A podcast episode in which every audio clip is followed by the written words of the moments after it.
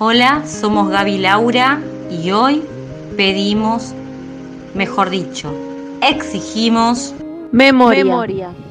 Para recordar que hubo un tiempo muy oscuro en nuestro país, en donde los milicos, junto con la complicidad de un gran sector de la población, empresarios, políticos, religiosos, se apoderaron de nuestra voluntad e impusieron la idea de que nos encontrábamos en una guerra sucia contra los subversivos.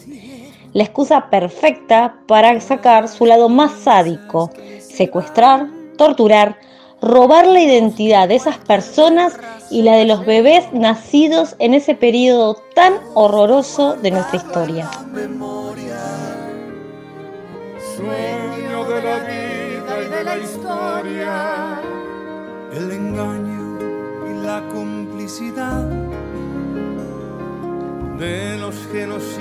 Que están sueltos, el indulto y el punto final. A las bestias de aquel infierno.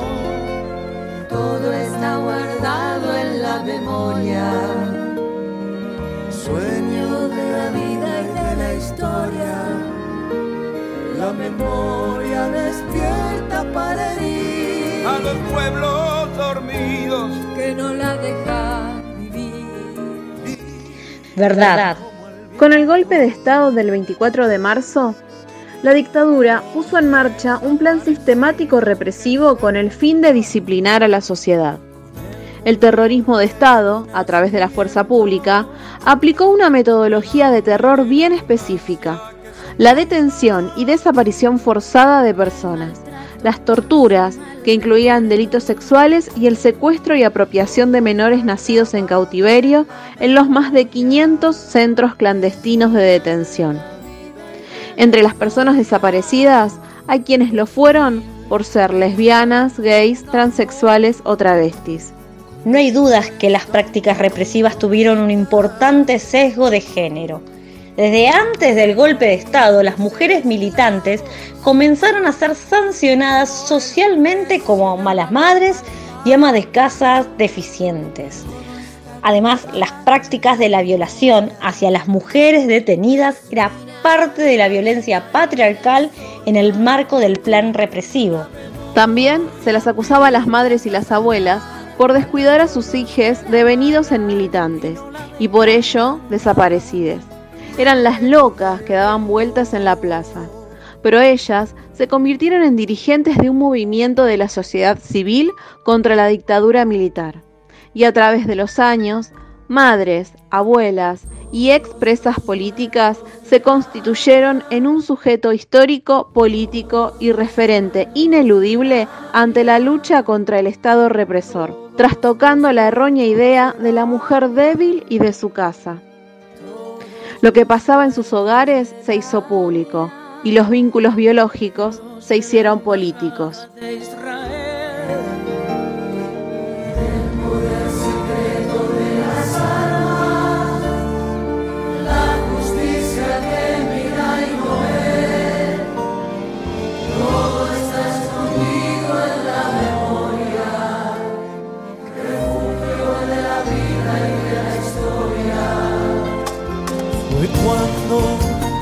Las iglesias.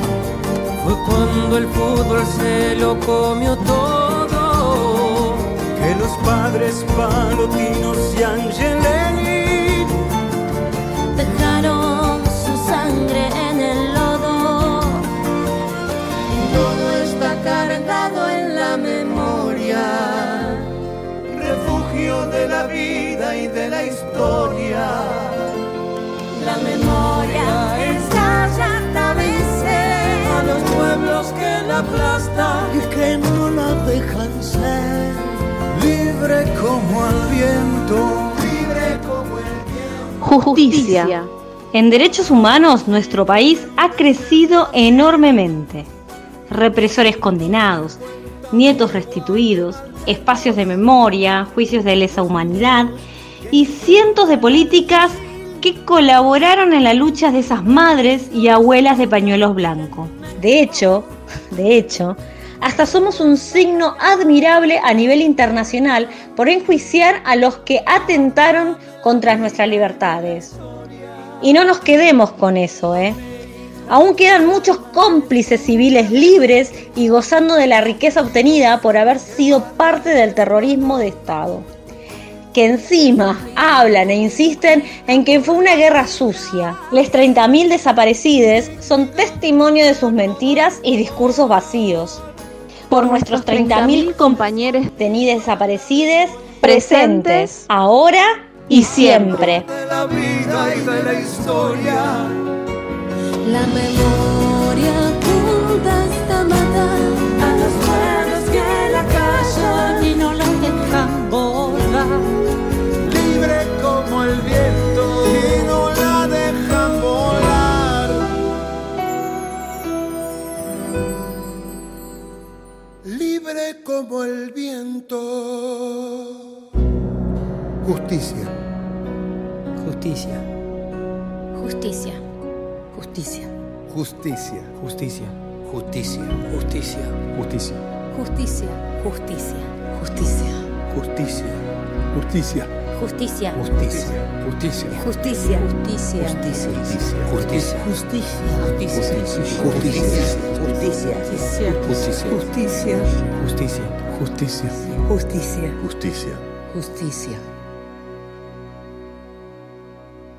justicia.